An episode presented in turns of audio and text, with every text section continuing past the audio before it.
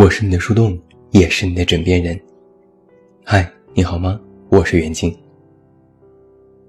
说起来，我还真是一个欠揍的人。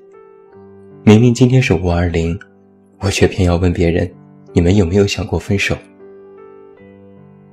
这几天，我用这样一个开场白问题，问了身边十位正在恋爱的人。这里面有我的前同事、我的朋友、熟识的读者。还有朋友的朋友。有趣的是，女生都反问我：“干嘛问这个？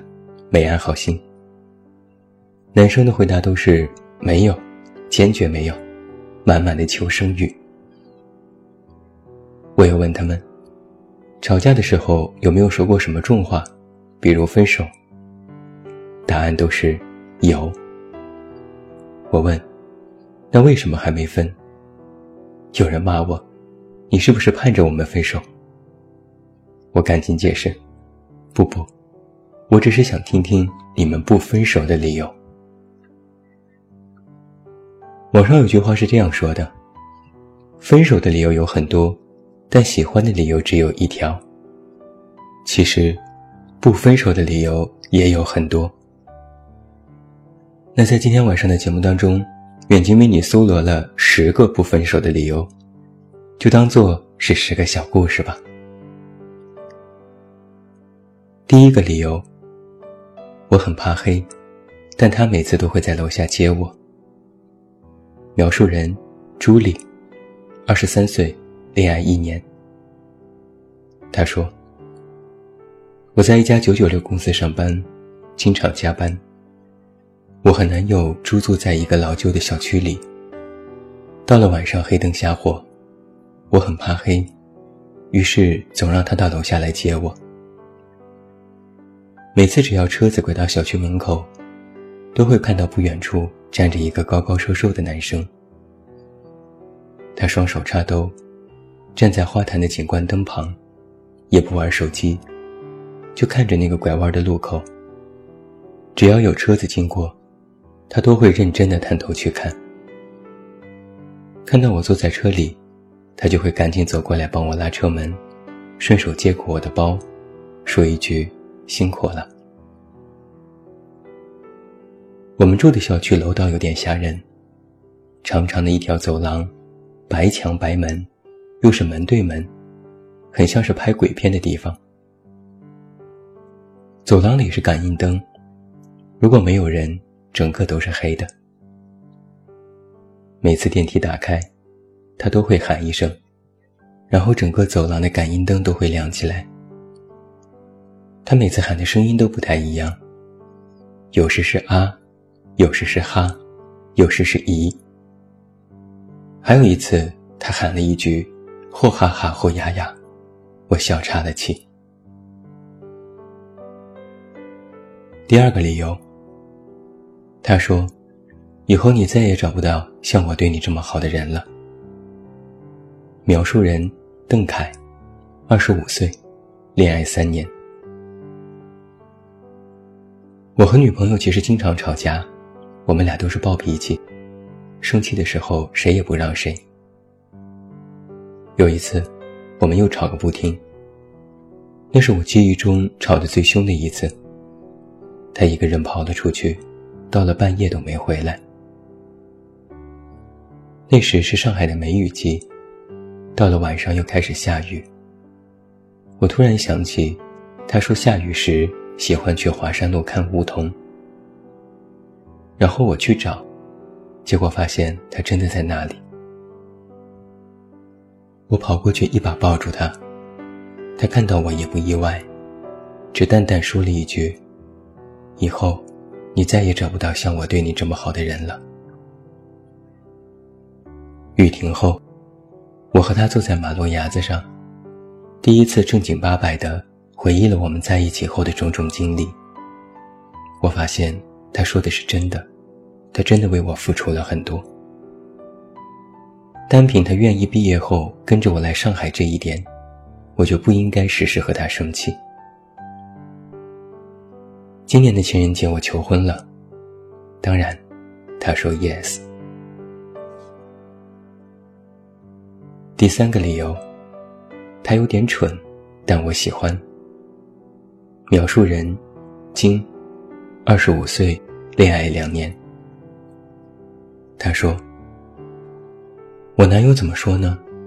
不帅，不高，不富，不聪明。相反，我认为他确实有点笨，甚至是有点蠢。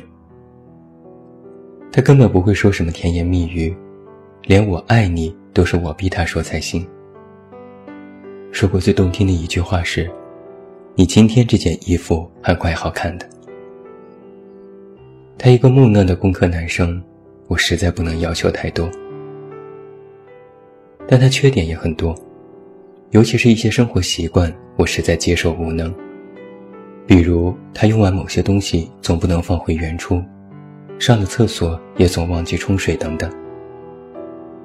我说过很多遍，但不知是不是他记性不好，总是忘记。有时我挺生气，对他吼，他也不狡辩，笑一笑，挠挠头。有一次，他又因为小事忘记了，我还没有来得及发火，他就赶紧说别生气，我这就记下来。然后，他从包里拿出一个小本子，开始写今天做错的事情。我凑上去看，发现他这个本子记着的。都是我曾经说过让他改正的生活习惯，包括倒垃圾次数、洗碗顺序、出门关灯、拖鞋摆放等等。他不好意思地说：“我总是忘事儿，这样一条条记下来，下次就不会再犯了。”第四个理由，算命的说我们八字特别合，万里挑一。讲述人：小新，二十六岁，恋爱半年。他说：“这个情人节之前，我就已经暗戳戳的在想他会送我什么礼物。这毕竟是我们在一起后的第一个情人节，我还蛮重视的。之前我就曾暗示过他，我特别喜欢某款口红，甚至还提醒过他色号。”我和他都有微信记步，每天相互点赞。他每天的步数不出意外的话，平均都是六千多步。可情人节前一周，他的步数突然开始增加，每天都有一万大几步，甚至多次抢占了朋友圈封面。晚上回家的时间也越来越晚。我问他，他脸红着支支吾吾地说：“这几天加班。”出去跑业务，解释了一大通。我越发觉这里面其实有事儿。我在想，不就是买个口红吗？至于每天往外跑，有这么缺货吗？情人节那天，他神神秘秘地拉我坐下，拿出一堆纸，上面有各种鬼画符。我问这是什么，他说这是送给我的情人节礼物。原来，他这几天到处托朋友去寺庙算姻缘。有一个师傅看了我们的八字，说特别合，万里挑一。他得意洋洋地说：“这个大师算得特别准，我有好几个朋友都算过，我去了好几次才排到的，很难排的。”说完，他充满期待地看着我，我竟不知该埋怨还是该称赞他了。第五个理由，除了我，没人受得了他的坏脾气。讲述人，阿呆，二十七岁，恋爱三年。他说：“都说南方的男人宠老婆，这点我是承认的。我妈脾气就不好，经常和我爸吵架，但我爸几乎不回嘴，只哄着，哄到我妈气消了为止。”我妈也知道他的毛病，曾经跟我说，要找一个脾气好的女生，不要像他一样。可我，偏偏也找了一个脾气不好的女朋友。她很爱吃小性子，是典型的那种有点作的女生，有时生气会哭闹。有时我没耐心多说几句，他就会说我不爱他。有一段时间，我们处于冷战期，互不搭理。他特别耿直，只要我不主动找他说话，他绝对不会多说一句。后来我实在受不了了，去他公司找他。结果他看到我就哭了，问我怎么才来，他等了好久。他也和我承认过错误。知道自己脾气不好，说以后一定改。其实我知道，他八成是改不了了，就像我妈一样。他曾经问过我：“如果我改不掉坏脾气这个毛病，你会不会不要我？”我摇摇头说：“不会，因为没人受得了你的坏脾气。”有朋友笑话我：“你是不是个抖 M？”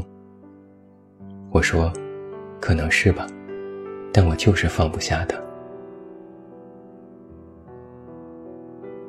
第六个理由，曾经付出太多，宁愿苟且也不想分开。讲述人：面团，二十四岁，恋爱四年。他说：“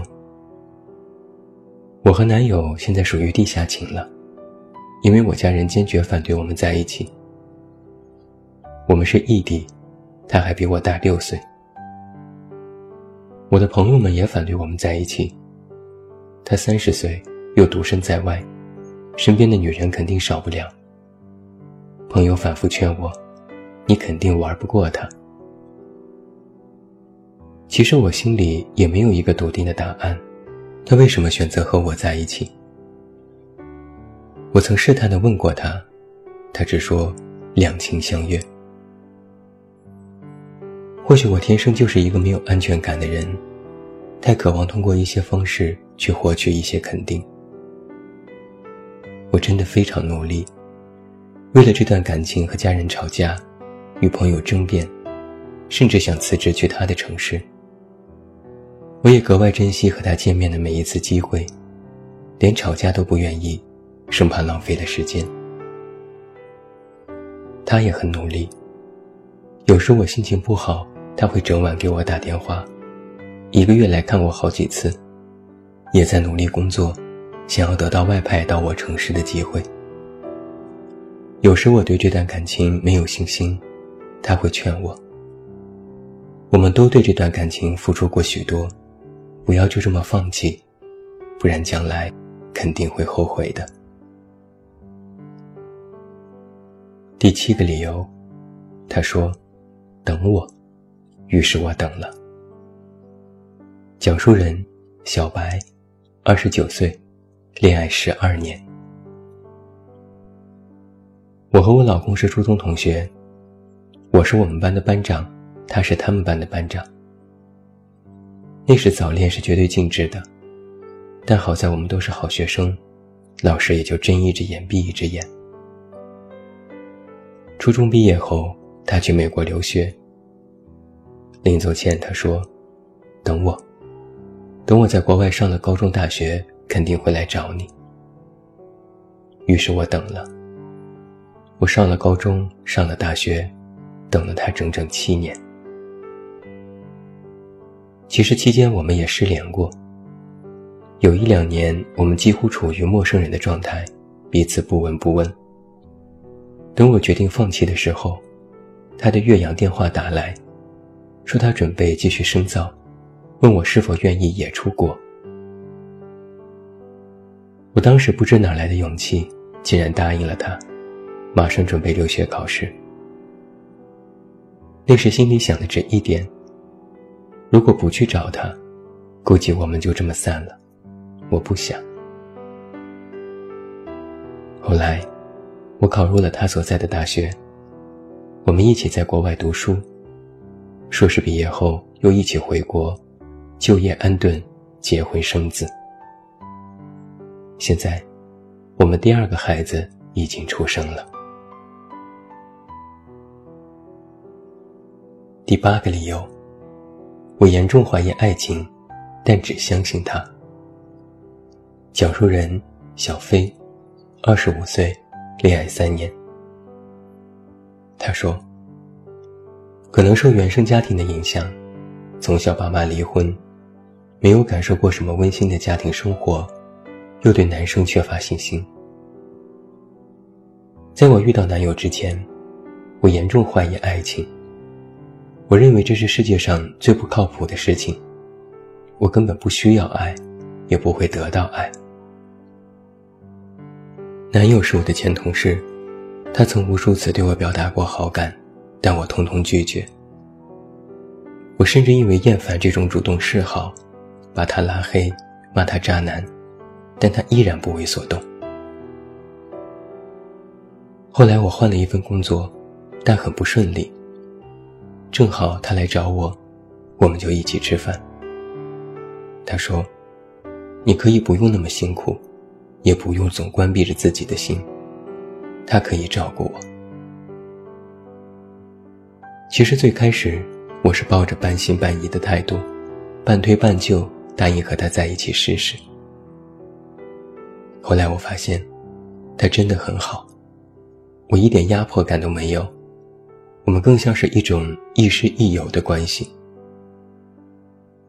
渐渐的，我和他说起埋在心里的往事。他说他能够感受得到，其实都知道。有时我觉得自己很幸运，老天让我遇到一个男生，我可以不相信其他的美好，但我愿意相信他。第九个理由，他很丑，我也不漂亮。讲述人，Yuki，二十七岁，恋爱四年。我不是一个漂亮的女生，当然帅哥也与我无缘。虽然我曾想象自己是公主，但我可能是故事里的那个丑角。我的男友他也不帅，特别普通。我曾调侃过他丑，他笑嘻嘻地说：“你也不漂亮啊，我们刚好配一起。”我们的感情特别稳定，稳定到我都怀疑是不是哪里出了问题。后来我察觉到，其实是他在潜移默化的改变我，一点点抹去了我内心的自卑。在他面前，我不用伪装，不必精致，不用把话在脑子里过 n 遍再说出口。我可以舒舒服服的活着，肆无忌惮的做自己。我们臭味相投，连无伤大雅的恶趣味都一模一样。他有一句名言是。癞蛤蟆不用想着天鹅肉，癞蛤蟆找个母蛤蟆也挺好。我一瞪眼，你说谁是母蛤蟆？第十个理由，他说，走了就没有家了。讲述人，小何，三十岁，恋爱七年。他说，有人曾经问过我。谈了七年恋爱是一种什么体验？七年恋爱，以及记不清说了多少次分手，大大小小的争吵更是数不胜数。到最后，两个人都吵不动了。在一起时间久了，连吵架都变成了一件索然无味的事情。不知从何时开始，我们不着急结婚，也不讨论下一步的人生。我们不过各种节日，连纪念日也都只是在家吃顿饭而已。我埋怨他，我把最好的青春都给了你，可你给了我什么？他也埋怨我，难道就你给了青春，我的青春就没给你吗？前一段时间我们又大吵了一架，我说这日子真的是没法过了，我们必须要分手。不然不是你死就是我活。那一天，我们都哭了。我问：“你为什么不走？难道我们就这样彼此拖累一辈子吗？”他哭着说：“有你才有家，我走了就没有家。”我微微一愣，心里突然翻江倒海，无数记忆的片段。像是雷电一般劈中我的心，我不可抑制的痛哭了起来，把他吓坏了。然后，我们又恋爱了。这就是十个不分手的理由，十个小故事。我真是膨胀了，连这种爱情故事都敢听敢写，莫名吃了一堆的狗粮。在我写今天晚上这个选题之前，我在网上搜不分手的理由。我翻遍了微信、知乎还有微博，都没有一个热门话题。但我搜分手的理由，却跳出来一堆回答。或许正如网友说的，还没分手就是依然爱，爱就是这唯一的理由。今天采访的这十个人，我都统一问过一个问题：和他在一起是什么感受？在回答当中，有一条是这样的：除了他，应该没有别人了。我想这就是一个最好的答案。爱情或许不需要你给他一个多么富有意义和高大上的理由，但我们却总容易在繁琐的生活当中忘记爱的重量。我们其实需要一个理由，让爱的延续变成一种类似信仰般的存在，让你在难过贫瘠的时候，感觉撑不下去，想要说分手的时候，想起这个理由，让你能够继续坚持。并度过这些难挨的时刻。希望你猜中了这段爱情的开头，也能继续好好的走下去。如果真的到了结尾，也应该是爱最初的纯净模样。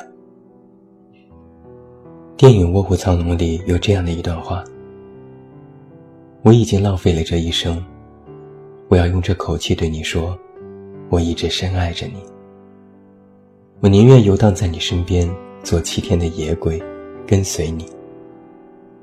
就算落进最黑暗的地方，我的爱，也不会让我成为永远的孤魂。最后，祝你晚安，有一个好梦，五二零快乐！不要忘记来到微信公号“这么远那么近”进行关注，每天晚上陪你入睡，等你到来。我是远近，我们明天再见。